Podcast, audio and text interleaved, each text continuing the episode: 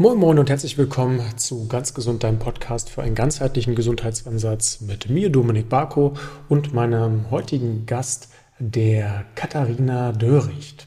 Katharina ist auch bekannt als Tasty Katie, kennt ihr vielleicht auch aus den sozialen Medien. Und zwar hat äh, Katharina selbst eine Geschichte, die sie auch nochmal mit uns teilt zum Thema Darmgesundheit. Und darum soll es auch im heutigen Podcast gehen. Wir werden ganz viele Fragen ähm, auch aus unserer beiden Expertise teilen zum Thema Darmgesundheit, warum Darmgesundheit wichtig ist, wie es sich mit dem Mikrobiom verhält, was man bei einem Leaky Gut machen kann, wie wir mit Ernährung dagegen steuern können und auch die fünf wichtigsten Do's und Don'ts, wenn wir den Darm ganzheitlich aufbauen wollen. Wir erklären auch nochmal, was der Darm mit Stress zu tun hat. Also gehen da schön tief in die Materie rein, haben das Ganze aber kurz und knackig gehalten. Vielleicht auch noch mal ein paar Sätze zu Katharina. Er ist nicht nur eine super sympathische Frau, ist 29 Jahre alt, Ernährungstherapeutin, schreibt Bücher, gibt Online-Kurse und äh, ist gerade auch dabei, ihr viertes Buch zu veröffentlichen, was dann auch in den entsprechenden ähm, in den entsprechenden Buchläden, aber natürlich auch nicht nur oldschool, sondern auch online bestellt werden kann. Er ist auch versiert im Bereich Ayurveda und hat auch schon ein interessantes Kochbuch, gesundes Weihnachtskochbuch rausgebracht. Er ist ja nicht mehr ganz so lang hin, wo man vielleicht nochmal gucken kann, wie kann ich Weihnachten dann auch gut ausgestalten, um auch mit einer guten Darmgesundheit ins neue Jahr zu starten. Viele interessante Themen haben wir besprochen.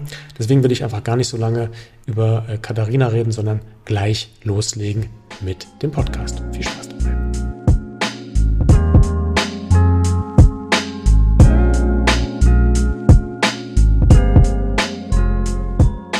Der aktuelle Podcast wird unterstützt von meinem Partner Everydays. Everydays ist eine Firma, die gerade aus Berlin kommt und sehr interessante, gute, hochwertige Produkte produziert.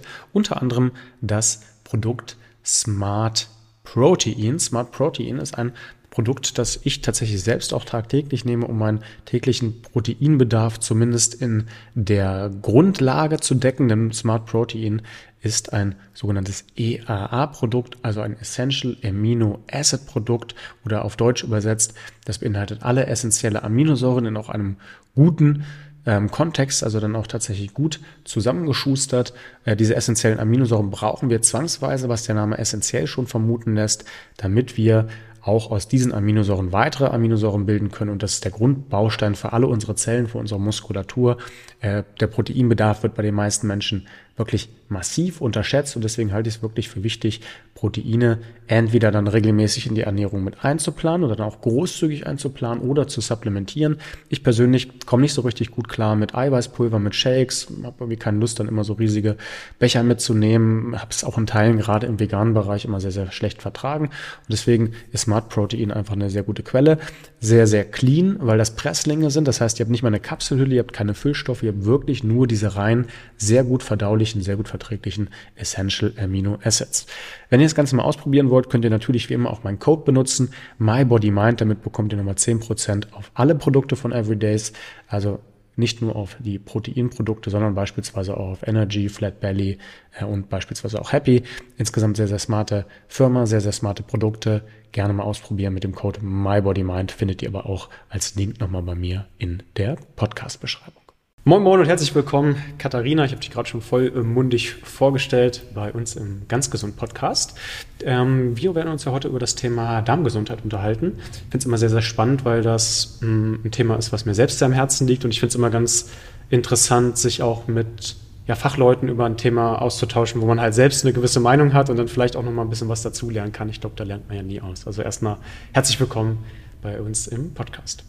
Ja, vielen, vielen Dank. Ich freue mich total auf das Gespräch und dass ich hier sein darf. Danke. Ebenfalls.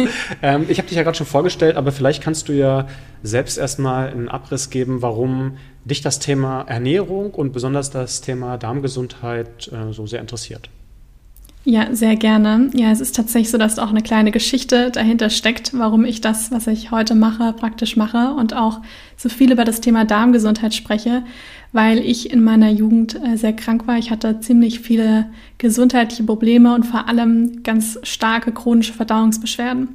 Und ich muss immer dazu sagen, wenn ich sage Verdauungsbeschwerden, meine ich jetzt nicht, ich hatte mal Bauchschmerzen oder ein bisschen aufgeblähten Bauch, sondern bei mir ging das wirklich so ein bisschen in Richtung so einer chronischen entzündlichen Darmerkrankung. Ich habe die nie diagnostiziert bekommen, aber bei mir waren die Beschwerden irgendwann so, wie man sich das eigentlich in einem Schub vorstellen kann. Das heißt, mit ganz schlimmen Krämpfen, ich weiß, wie es ist, 10 bis 20 Mal am Tag auf Toilette zu gehen, ähm, dass man kaum noch was verträgt, kaum noch was in sich behalten kann.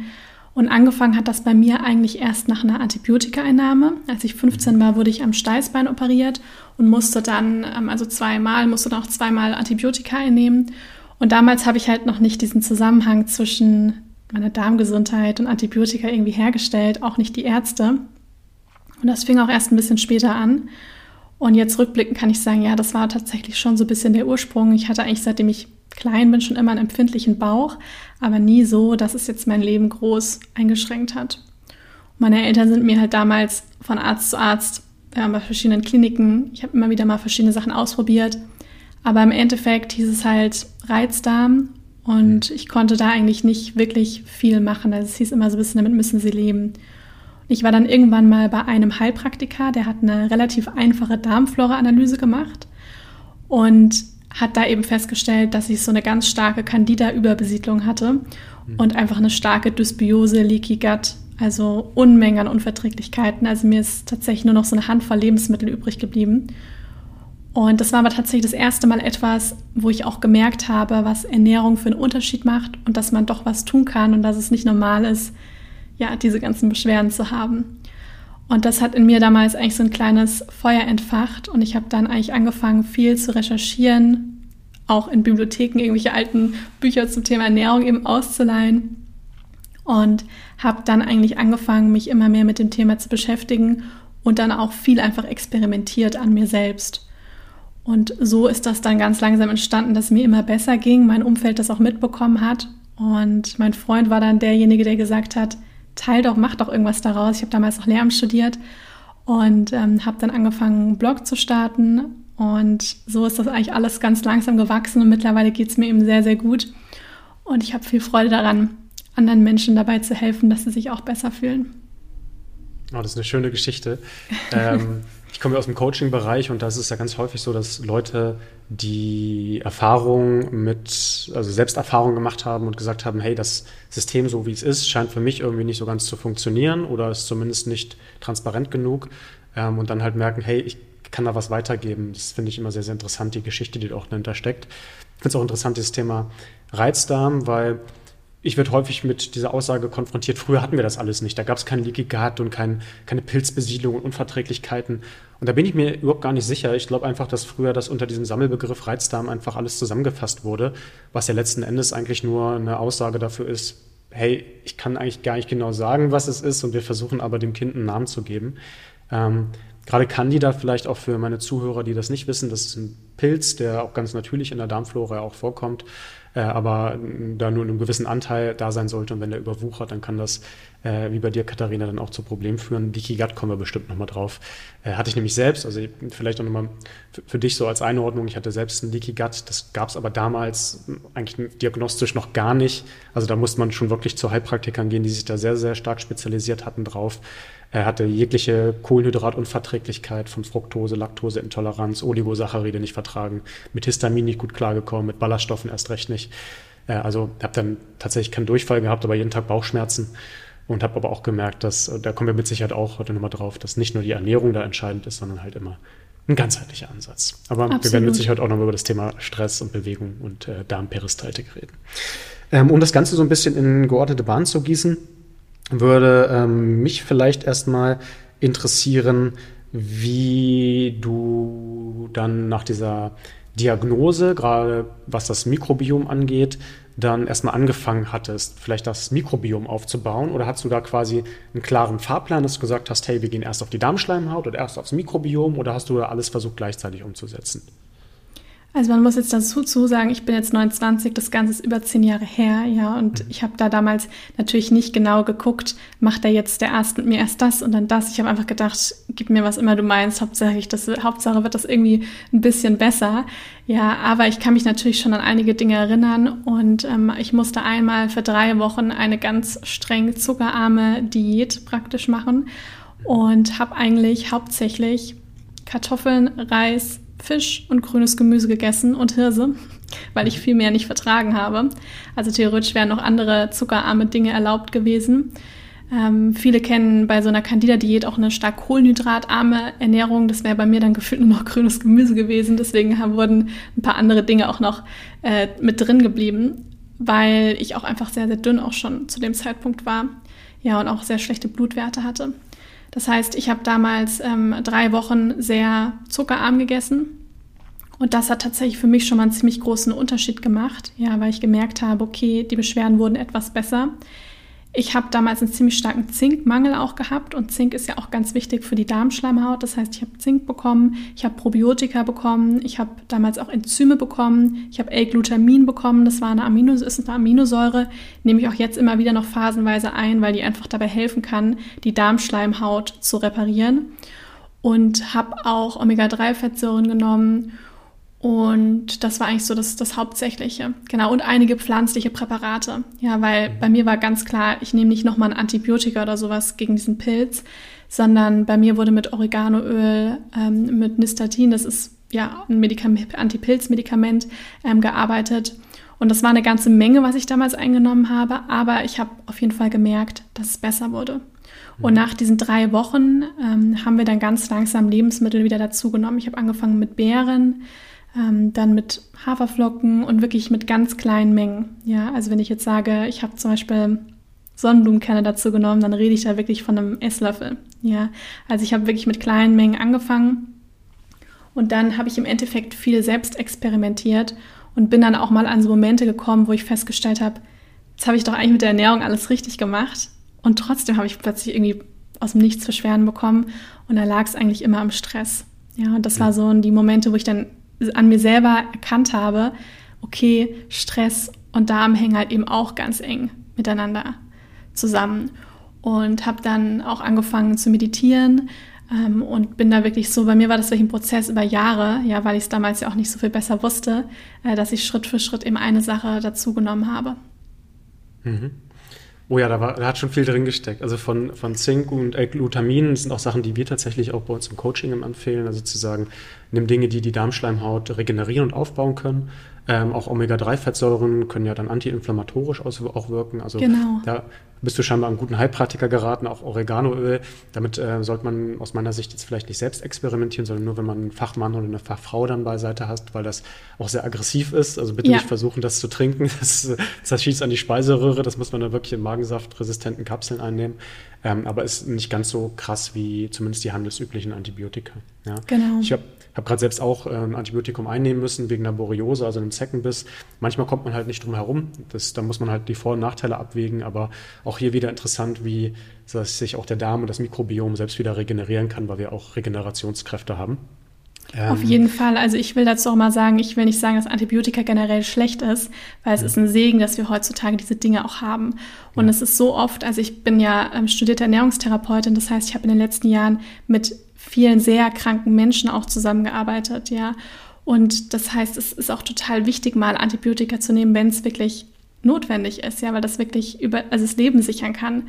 Aber ein Problem ist halt heutzutage, dass bei mir hätte zum Beispiel damals das zweite Antibiotika nicht notwendig sein. Also das war nicht notwendig. Und es war so ein bisschen so vorbeugend einfach zu geben.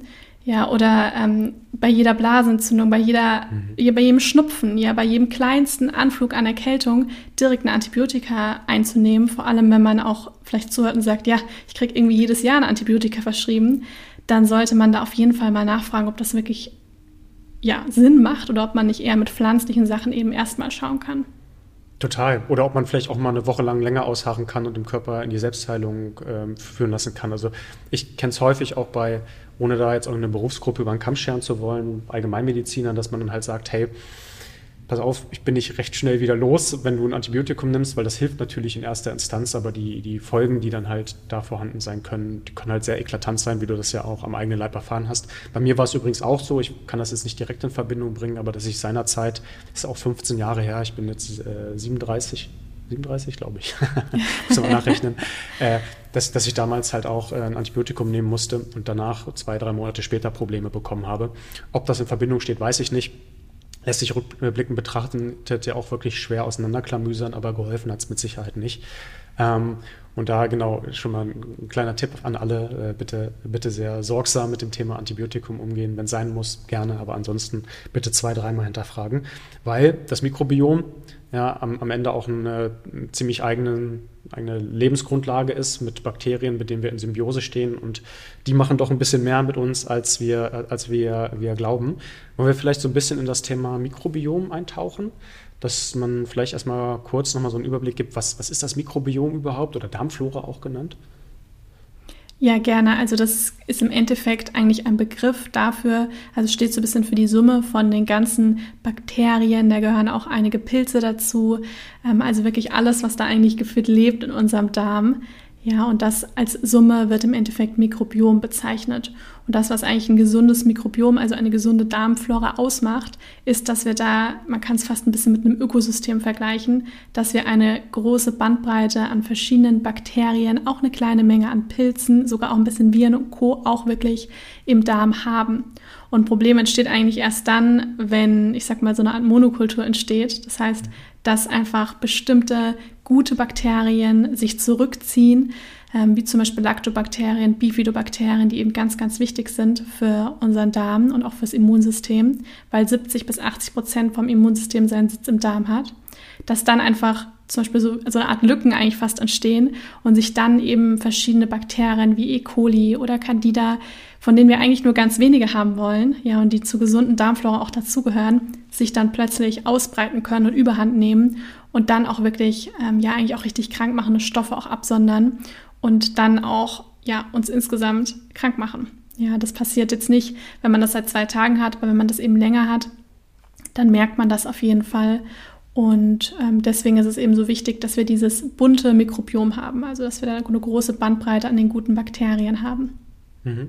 Ich finde es auch schön, dass du sagst buntes Mikrobiom, weil die Wissenschaft zeigt heutzutage eigentlich ziemlich stark, dass jetzt gar nicht so wichtig ist, von einem Bakterienstamm ganz, ganz viel zu haben, also von einer Lactobacillenkultur oder Bifidobacillenkultur über Akkermansia und Co. würde sich vielleicht noch streiten lassen, ähm, sondern dass diese Diversität, also dieser breite Blumenstrauß wichtig ist. Und ich finde das auch immer sachlogisch ganz, ganz, ganz gut erklärbar, dass wenn man sich vorstellt, dass diese Bakterien uns ja auch helfen bei Immunreaktionen, du hast ja gerade selbst schon gesagt, 70 bis 80 Prozent des äh, Immunsystems sitzt wohl im Darm, ähm, dass wenn ich halt bestimmte Bakterienstämme habe, die beispielsweise dann gegen andere Bakterien ähm, quasi Abwehrmechanismen installieren können oder gegen andere Viren, dass es einfach gut ist, die überhaupt im Darm zu haben, ähm, um dann halt einfach auf verschiedene mögliche Situationen reagieren zu können. Also finde find ich immer sehr interessant, wie sich da auch so die, die Meinung entwickelt hat, weil früher, als ich angefangen habe, hieß es, okay, die fünf Bakterienstämme, das ist der Shit, so und davon müsst ihr halt äh, in Potenzen von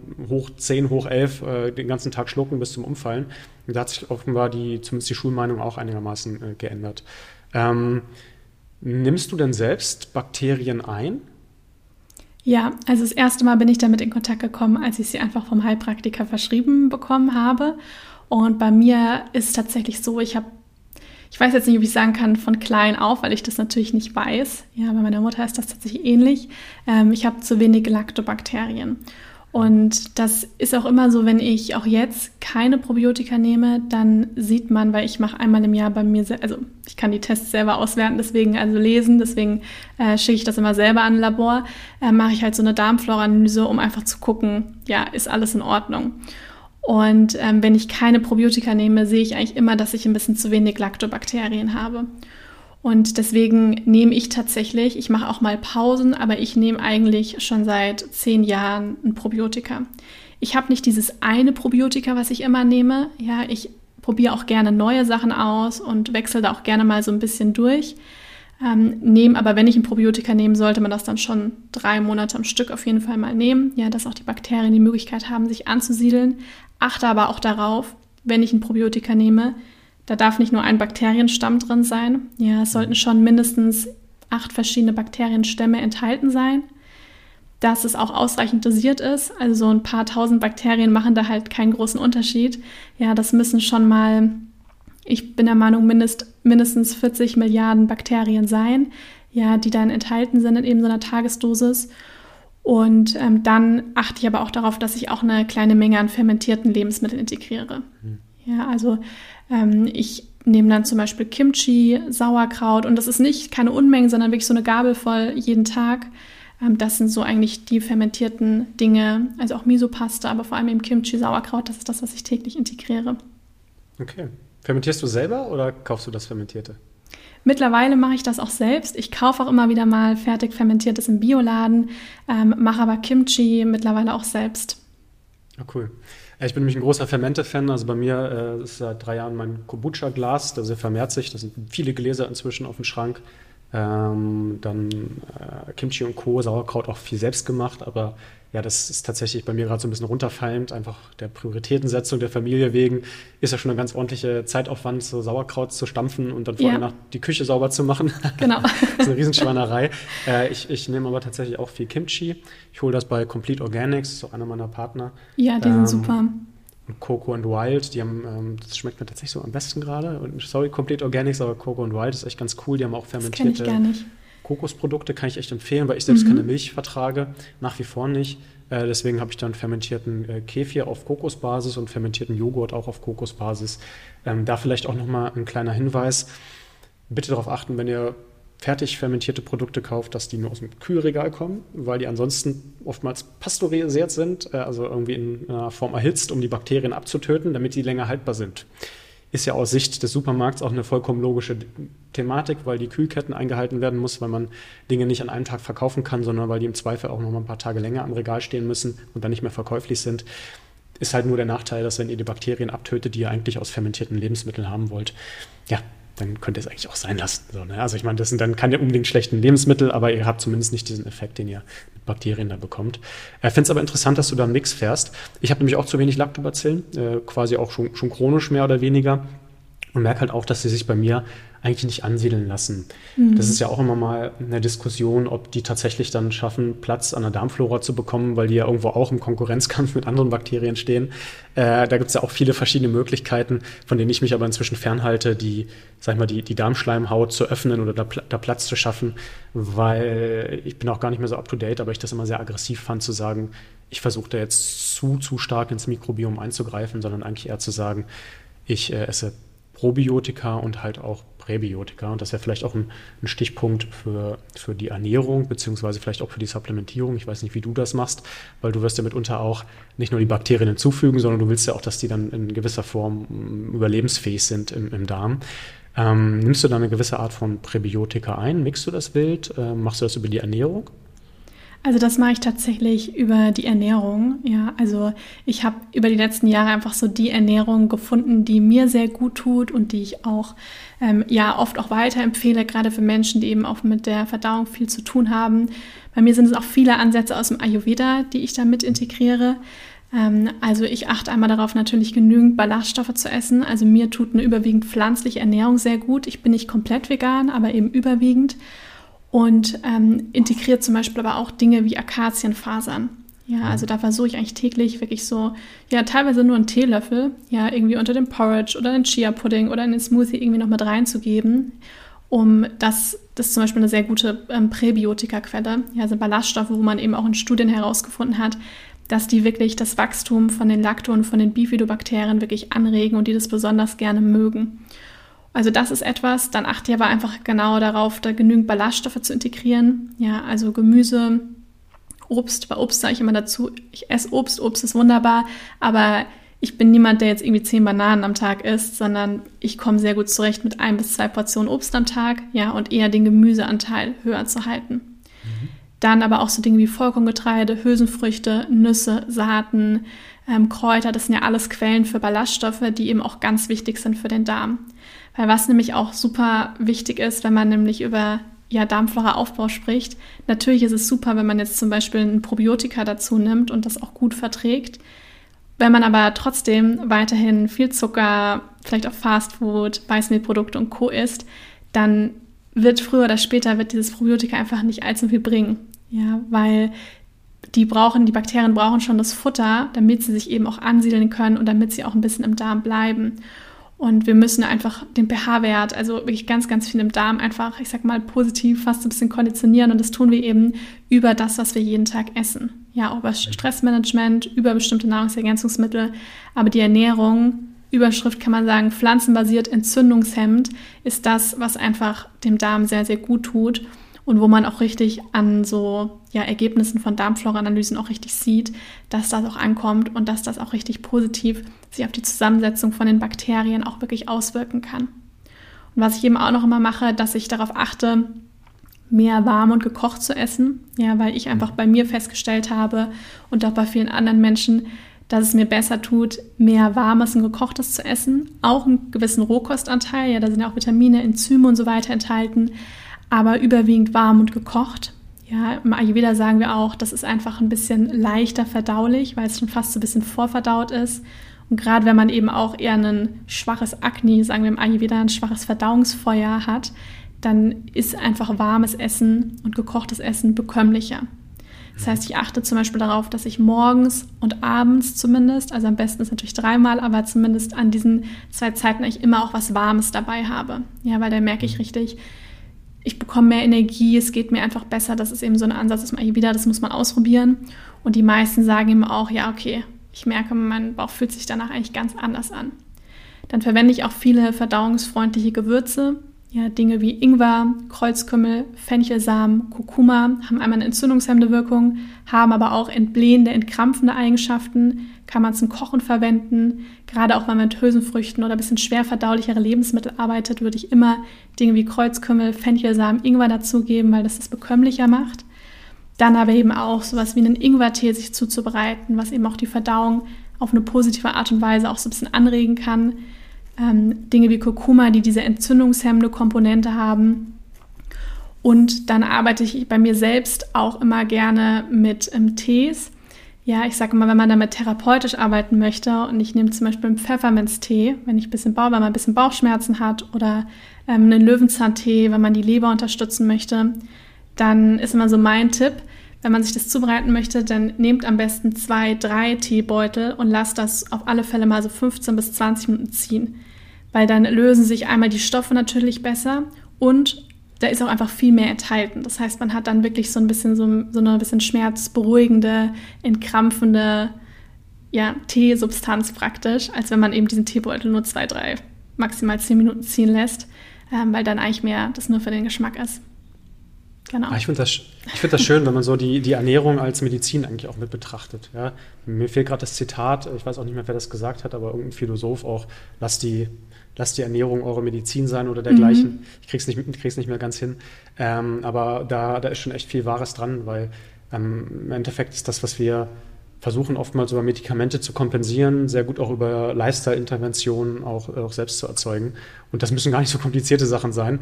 Du, du sagst ja gerade schon, dass das ist eigentlich zwei Hände voll Gewürze, die man vielleicht zu Hause hat, die man einfach benutzt, um das Essen auch schmackhafter zu machen. Also ich habe noch nie was dagegen gehabt, wenn ich mal Kurkuma oder Safran oder sowas nochmal in, in Curry mit reinmache. Ähm, auch diese, diese Idee zu sagen, hey, wenn bei dir Rohkost nicht funktioniert, das muss natürlich jeder nach seiner eigenen Toleranzschwelle äh, austesten, dann versucht doch das Ganze mal mit einer anderen Zubereitungsform, also im Endeffekt schon eine Art Fortverdauung, Vorverdauung haben, vielleicht sogar zerkleinern oder manchen hilft sogar, das, das zu purieren wenn man es jetzt nicht wie so ein Smoothie runterstürzt, sondern vielleicht noch löffelt, um auch die äh, Amylase, Verdauungsenzyme und sowas aus dem Speichel mitzunehmen. Also sehr viele, sehr viele schöne und interessante äh, Ansätze. Ich habe mir auch gleich was aufgeschrieben, das mache ich immer im Podcast. Für mich selbst Gewürze bei äh, Hülsenfrüchten mitnehmen. Weil ja. ich selbst merke, ich bin so ein richtiges Ballaststoffmonster geworden. Ich hau mir morgens ins Müsli, das ist wirklich sehr freakig, aber resistente Stärke rein, Akazienfaser, Flohsamenschalen, HMOs, GMOs, äh, äh, Gurkernmehl und Co. Vertrage ich super alles. Also bei mir ist zum Beispiel auch, dass ich morgens einfach Ballaststoffe viel, viel besser vertrage. Natürlich auch in Kombination dann nochmal mit mit äh, Getreide und äh, also, also Hafer und Hirse und ein bisschen Beeren und Co. und auch Eiweißkomponenten habe ich noch drin, Nüsse, Samen, Saaten. Aber mittags bei mir es nach wie vor ist, obwohl ich eigentlich keinen diagnostizierten Leaky Gut und Co. mehr habe, dass wenn ich zu viele Erbsen, Bohnen, äh, Kichererbsen, äh, Linsen etc. nehme, dass das auch bei mir immer noch zu Verdauungsproblemen führt, äh, in Form von, von Blähung. Und da äh, ist wieder für mich ein kleiner Reminder, stimmt, mach doch mal wieder ein paar mehr von, von den Gewürzen ran, die verdauungsfördernd sind auch. Ja. ja. Was man auch noch machen kann, ist, dass man praktisch vor Mittagessen darauf achtet, dass man die Magensäure ein bisschen mehr anregt. Das heißt, dass man zum Beispiel eine halbe Stunde vor dem Essen entweder einen ganz starken Ingwertee trinkt, Ja, also dass man so eine Stunde vorher anfängt, wirklich warm, ähm, starken Ingwertee in kleinen Schlücken zu trinken. Das regt die Magensäure an und dann kann man manchmal die Sachen einfach viel besser verdauen. Oder eben warmes Wasser mit Zitronensaft oder mit einem Teelöffel Apfelessig drin. Das sind so mhm. Sachen, die haben sich in der Praxis sehr bewährt, wenn man eben mit so Völlegefühl und Bauchschmerzen nach größeren, bisschen schwereren Mahlzeiten eben hat oder zum Beispiel mit so Hülsenfrüchten. Das ist ein guter Tipp. Ich äh, arbeite gerne auch mit Bitterstoffen, weil ich ja. immer vor meinem Mittagessen einen Salat nehme, dann auch äh, mit Hinsicht auf die Blutzuckerregulation, auch ein bisschen mit Apfelessig. Äh, Gibt es aber auch schöne Möglichkeiten, entweder bittere Gemüse einzufügen. Also Gemüse muss nicht unbedingt immer nur sein äh, Mohrrübe, Tomate, Gurke. Also es gibt auch mehr als diese drei Gemüse. auch wenn ich manchmal denke, das ist in Deutschland so der Standard. Aber wenn man es dann verträgt, weil da halt ja auch in Teilen Inulin drin sind und schwerverdauliche Ballaststoffe, sowas wie Chicorée, Radicchio, ähm, eine Art Kohlgemüse, ähm, dann, dann geht das auch immer ganz gut, finde ich.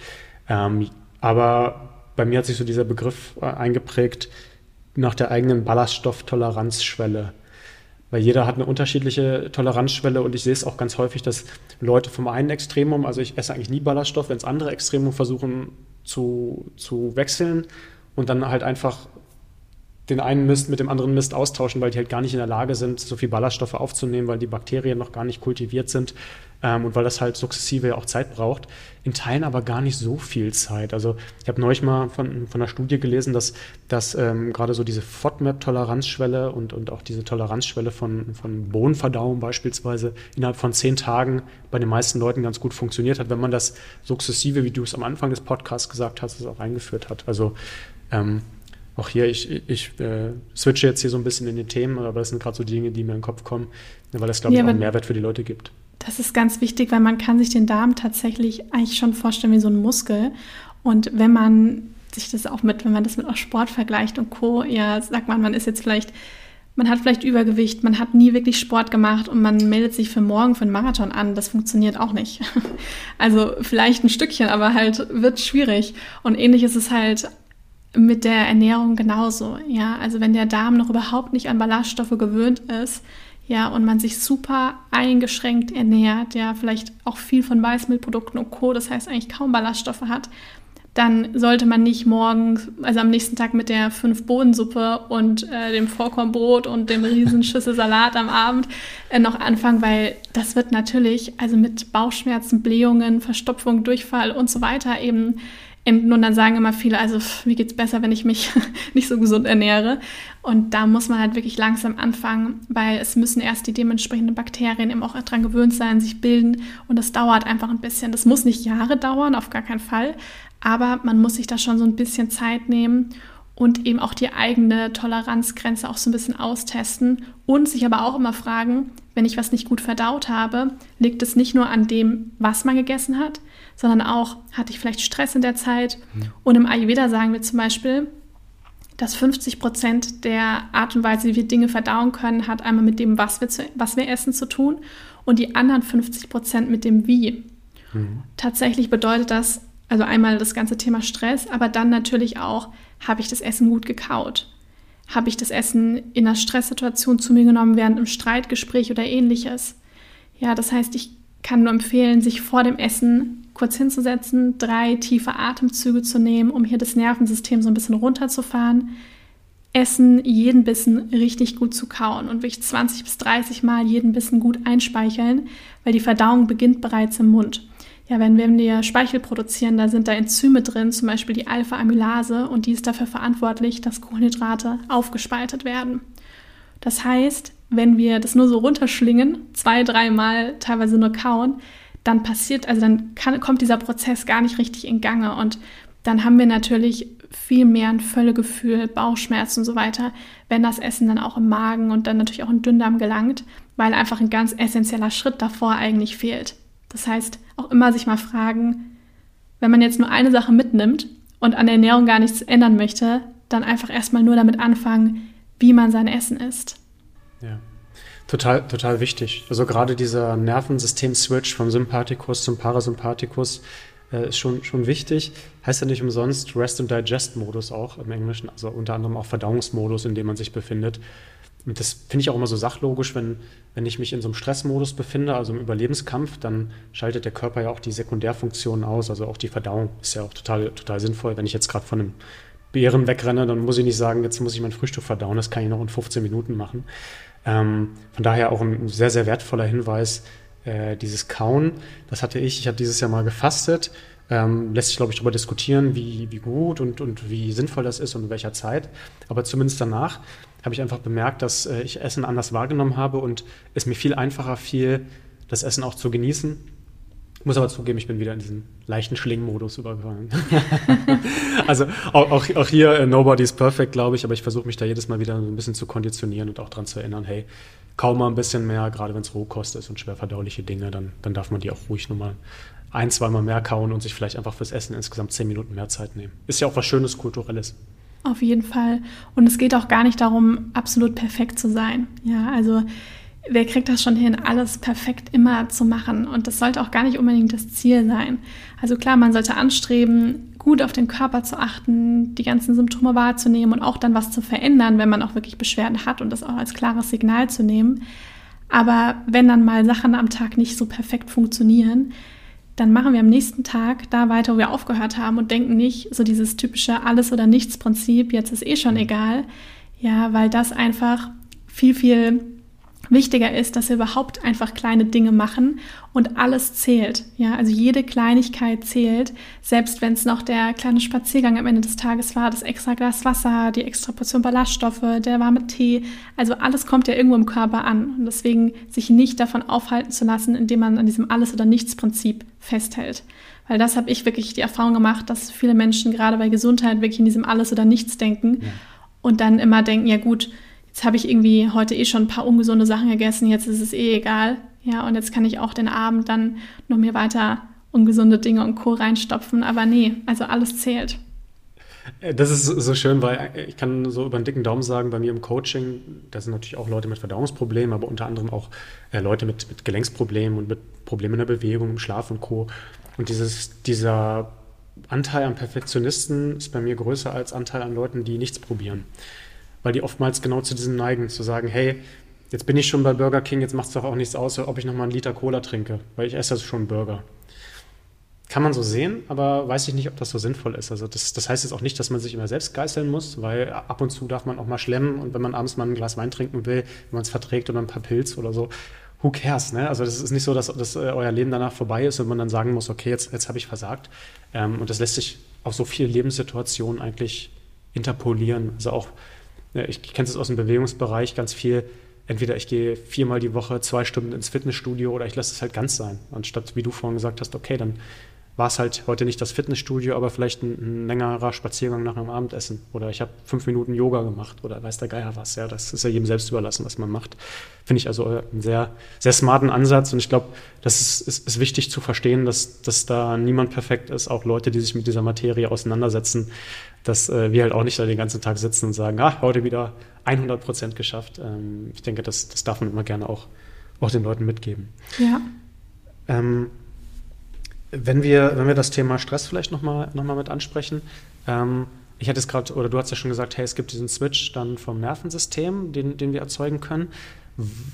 Kannst du noch vielleicht auch aus so therapeutischer Sicht nochmal erklären, was Stress dann auch mit dem, mit dem Darm zu tun hat, ähm, was da vielleicht noch für Zusammenhänge gibt? Ja, sehr gerne. Also es ist tatsächlich so, manchmal denkt man so, ah ja, hat halt ein bisschen Stress gehabt oder sowas, aber nee, da passiert tatsächlich richtig was im Körper. Ja, also Stress kann tatsächlich eine richtige Ursache für ganz viele Verdauungsbeschwerden sein.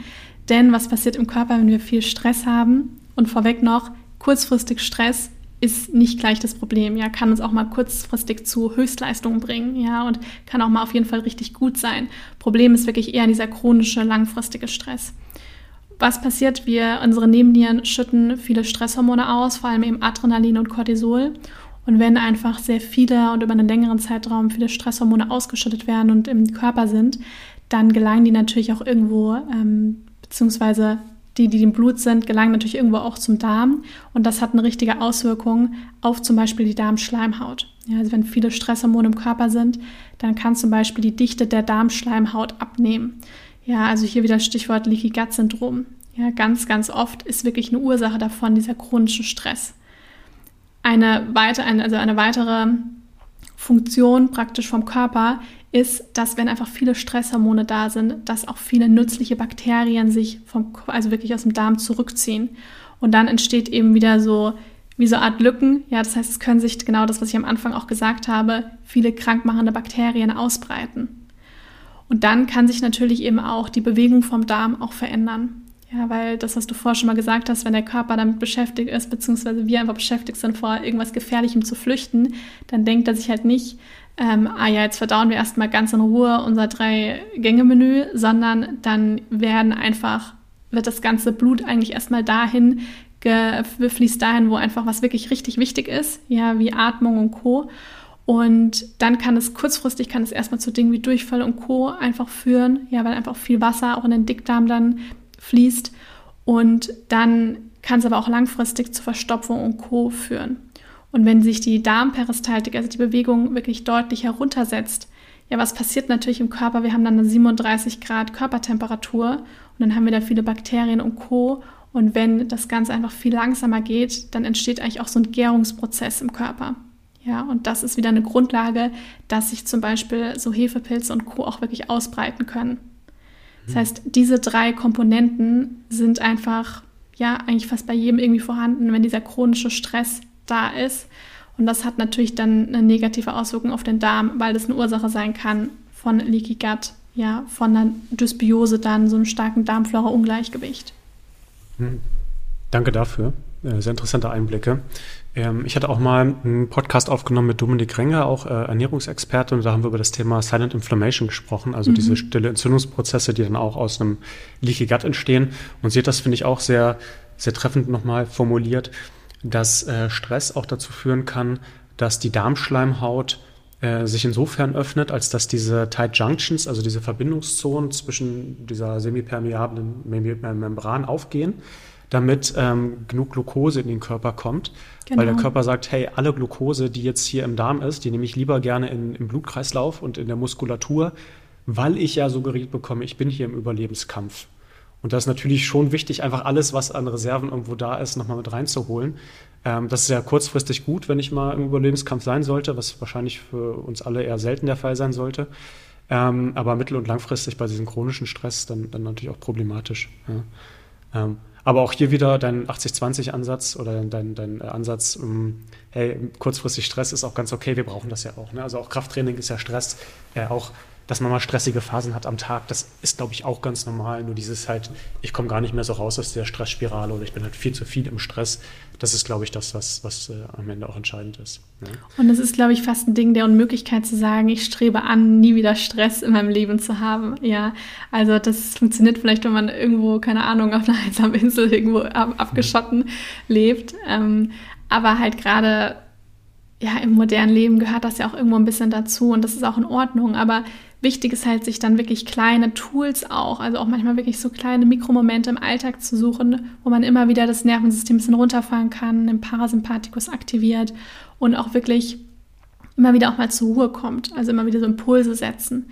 Kann man machen, also gibt es ja verschiedene Möglichkeiten über Meditation, über andere Achtsamkeitsübungen, wie zum Beispiel auch so eine Atemübung, diese 4, 7, 8 Atmung, die ich auch immer mache, wenn ich auch mal aufgeregt bin oder irgendwo unterwegs bin und mal kurz irgendwo einfach sitzen kann, dass man vier Sekunden einatmet, den Atem für sieben Sekunden hält und für acht Sekunden ausatmet und man dann wirklich merkt, wenn der Ausatem schon viel länger wird, dass man so ein bisschen entspannter wird. Ja, und das kann sich auch schon wieder positiv auf den Darm auswirken. Und diese kleinen Momente, auch dass man isst und dann kurz vor innehält, drei tiefe Atemzüge nimmt, dass man eine kleine Morgen-, eine kleine Abendroutine hat. Und ich spreche nicht von zwei, drei, vier Stunden Routinen, sondern wirklich eine halbe Stunde, maximal eine Stunde sich Zeit nimmt oder auch nur zehn Minuten, um sich wirklich um sich zu kümmern, auch seine eigene Tasse zu füllen und dann auch einfach gestärkt in den Tag zu gehen. Ja, und dann wird man merken, dass man auch auf stressige Situationen, also man wird resilienter, man wird anders reagieren, wenn man selber einfach gestärkt ist. Vollkommen d'accord. Gerade so diese kleinen Atemübungen, die man machen kann, 4-7-8 oder 4-1-6 aus, also wo es dann immer darum geht, mal zu gucken, kann ich meine Zwerchfellatmung aktivieren, kann ich über die Nase atmen, kann ich länger ausatmen als einatmen. Also alle diesen kleinen Tools, die ich halt benutzen kann, um auch in den Parasympathikus zu kommen. Ist meistens gar nicht so schwierig. Es hapert in der Regel ja nur an der Umsetzung oder an diesem Reminder, an dieser Routine, die man sich aufbaut, zu sagen, hey, ich mache das, weil es mir gut tut ähm, aber das sind eigentlich schon sehr, sehr mächtige Tools, wenn man sie denn anwendet. Ja, das ist, ja. ist immer die Frage, ob man das hinkriegt. Ähm, das ist, damit steht so ein Fels, weil in der, in der, Theorie das zu wissen ist die eine Sache, in der Praxis das dann auch auszuführen die andere. Ähm, ja, vielleicht, ähm, ich glaube, wir haben einen ganz, ganz schönen Einblick bekommen. Vielleicht ähm, noch mal so ein paar Do's und Don'ts, das fände ich ganz interessant zum Thema Ernährung. Hast du so ein paar, vielleicht so fünf Lebensmittel, wo du sagst, boah, die findest du richtig gut, die sollte man auf jeden Fall, wenn man sie dann verträgt, mit in die Ernährung reinnehmen und vielleicht auch so fünf, wo du sagst, hm, lieber die Finger von lassen? Also ich versuche jetzt mal einfach spontan an dem zu machen, was mir ja, gerade einfällt. Also, ähm, also auf jeden Fall würde ich sagen, bei Do's definitiv bittere, also Bitterstoffe, bittere Lebensmittel, wie zum Beispiel Chicorée, Radicchio, Endivien, Rucola, ich sag mal, Rucola ist heutzutage oh. leider nicht mehr ganz so mega bitter, aber bittere Salate. Ja, und gerade die drei, die ich gerade genannt habe, sind wirklich super, weil die Bitterstoffe enthalten.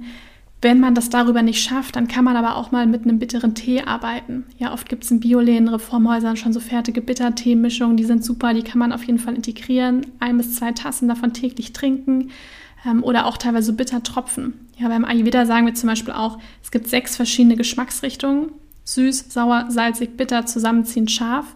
Und alle sechs Geschmacksrichtungen sollten eigentlich mal vorkommen. Und heutzutage haben wir einfach viel zu viel süß und salzig. Und vor allem eben süß. Und deswegen ist diese bittere Komponente ganz wichtig. Also, dass man täglich darauf achtet, ein bitteres Lebensmittel oder einen bitteren Tee zu integrieren.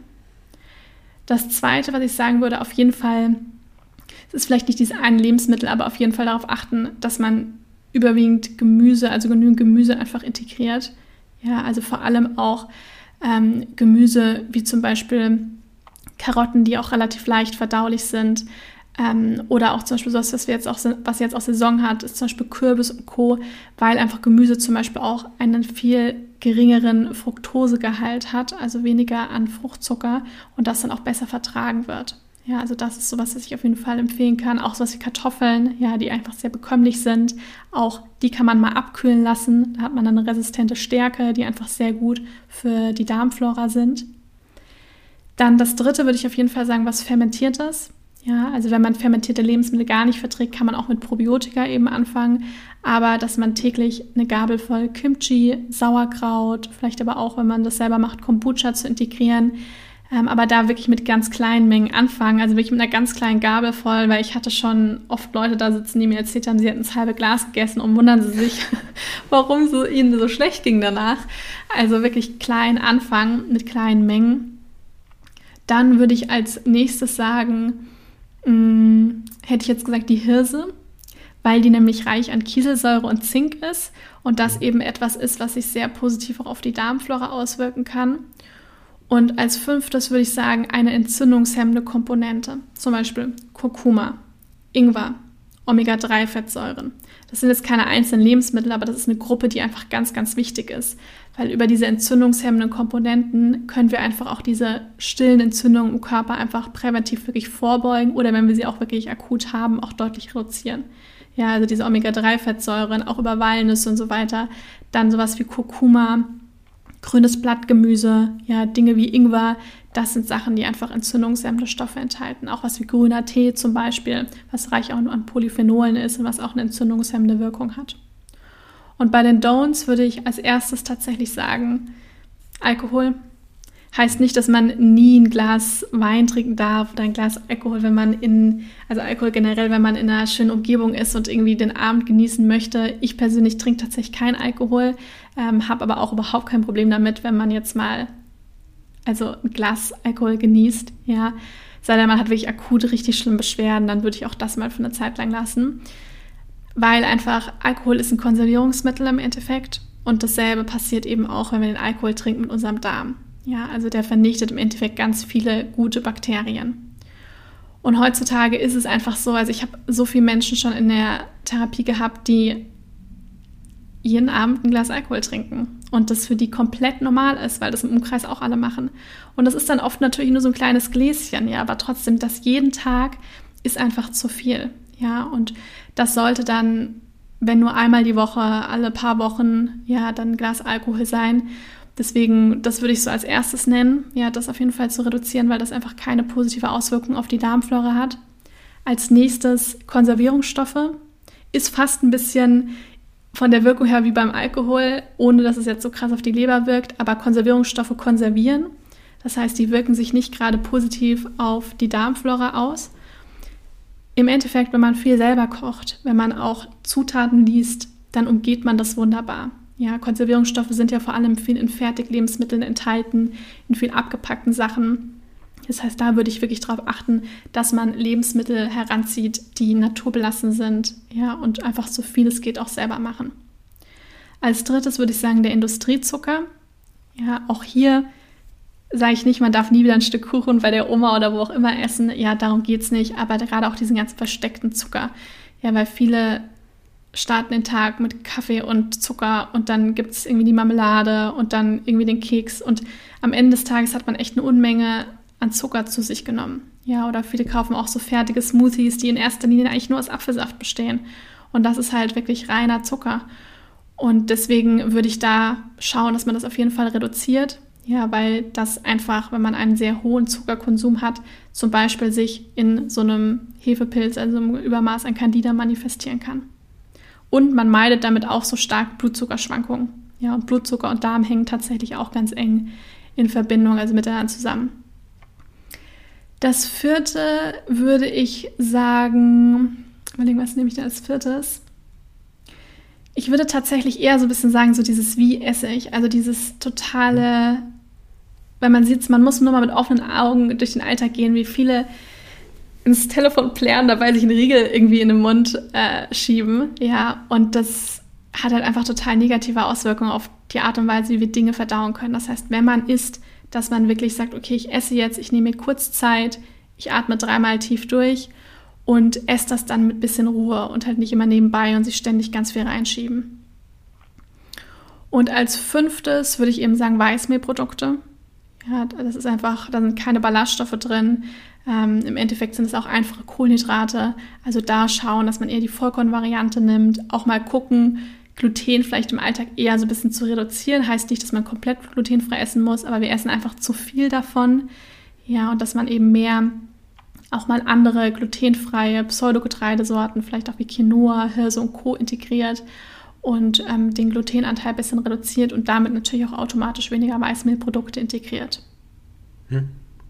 Sehr schöne Liste. Also kann ich überall einen äh, Haken hintermachen, finde ich, finde ich interessant. Zum letzten Punkt haben wir gerade einen Podcast aufgenommen, wo wir nochmal wissenschaftlich auch untersucht haben, wie steht es denn mit Gluten. Und Gluten an sich ist gar nicht so das Problem, wenn man keine Zöliakie hat. Die FODMAPs da drin, auf die kann man natürlich reagieren. Ähm, aber wir haben so ein bisschen rausgearbeitet, dass wahrscheinlich die Menge, genauso wie du sagst, da auch ein, Problem ist, weil ich äh, habe mich jetzt letzten zwei Jahre glutenfrei größtenteils ernährt und ich kriege immer wieder die Frage, ja, was ist denn denn eigentlich noch? Und allein die Frage suggeriert ja schon, dass die meisten Leute eigentlich sich den ganzen Tag morgens bis abends damit Gluten vollstopfen. Also morgens Brot, mittags Nudeln äh, oder Pizza, äh, vielleicht eine Lasagne oder auch irgendwie nochmal ein Snack, äh, zwischendurch ein Brötchen, irgendwie einen glutenhaften Riegel und abends dann auch nochmal Brot. Ja gut, dann ist es natürlich wirklich schwierig, aber mir hat das tatsächlich auch Tür und Tor geöffnet, einfach ganz viele andere Dinge auszuprobieren. Amaranth, Quinoa, äh, Hirse, äh, andere, andere Pseudogetreide und Co., äh, Süßkartoffeln und was da nicht alles gibt. Also da, da gibt es schon, schon genug Varianten. Sehr, sehr schöne Liste. Ähm, ich glaube, so auf meiner gedanklichen Liste steht jetzt nichts mehr, was ich dich noch fragen könnte. Wahrscheinlich könnten wir noch stundenlang über, über den Darm abnörden. Ähm, fand es sehr, sehr interessant, was du gesagt hast. Finde deine Ansätze auch interessant, das jetzt nicht so dogmatisch anzugehen, sondern halt so, so Guidelines zu geben und das Ganze auch aus einer eher ganzheitlichen Brille zu betrachten. Wenn jetzt jemand gesagt hat, boah, finde ich voll interessant, was Katharina dazu erzählen hat, da will ich gern mich weiter informieren, will ein bisschen mehr machen. Wie könnte ich die Leute am besten erreichen? Also man findet mich eigentlich überall unter Tasty Katie oder wenn man Katharina Dörricht eingibt auf Social Media. Ich habe auch einen Blog, wo es ganz viele ähm, Rezepte gibt. Ich habe jetzt auch ein neues Buch rausgebracht, Ein Bauch voller Gesundheit, wo es genau eigentlich den Ansatz, den ich jetzt auch erklärt habe, diesen zum Thema ganzheitliche Darmgesundheit ebenso auch im Buch mit drin ist, mit auch einem Ernährungsplan. Ähm, auch vielen praktischen Übungen zur Stressreduktion, auch viel Wissen zu Gewürzen, Kräutern und so weiter. Und ich glaube, das ist sicher ganz gut, wenn man auch ja entweder was präventiv für seinen Darm machen möchte oder eben auch akut Beschwerden hat. Und ansonsten habe ich auch einen Podcast, natürlich gesund heißt der, wo du dann auch Gast sein wirst.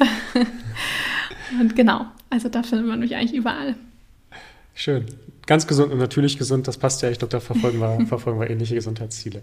Ja, vielen lieben Dank, Katharina. Äh, hat, mir, hat mir Spaß gemacht, war äh, sehr informativ. Und ja, dann sehen wir uns demnächst zumindest erstmal nochmal in deinem Podcast und ja, macht mir Spaß. Wenn ihr nochmal Fragen an Katharina habt, dann richtet sie mit Sicherheit auch gerne über Instagram, über Blog, über Mail an sie. Die wird euch mit Sicherheit auch nochmal weiterhelfen. Und ansonsten verlinke ich alle Informationen unten nochmal bei YouTube in der Beschreibung und im Podcast in den Show Notes. Mach's gut, Katharina. Vielen Dank. So, das war, wie ich finde, ein super interessantes Interview. Ich hoffe, ihr habt einiges mitnehmen können. Wenn ihr das Thema Darmgesundheit und auch ganzheitliche Gesundheit äh, mit angehen wollt, dann könnt ihr natürlich gerne bei Katharina vorbeischauen. Aber auch wir haben ja einen ganz starken Fokus bei dem Thema Darmgesundheit. Also ganz, ganz viele Leute auch, die Darmprobleme haben und so ins, ins Coaching kommen oder die andere Probleme haben und erst im Coaching bemerken, hey, mein Darm hat da offenbar auch was mit zu tun. Von daher kann ich euch da wärmstens zu raten, dass ihr gerne auch mal bei uns vorbeiguckt, euch da gerne auch von uns kostenlos beraten lasst, um einfach mal eine Einschätzung zu bekommen. Passt ihr zu unserem Coaching? Habt ihr dann auch die Intention und die Lust, drei Monate in eure Gesundheit zu investieren, um dann da auch ganzheitlich gut aufgestellt zu sein? In dem Sinne, haut rein, bleibt geschmeidig und bis zum nächsten Mal.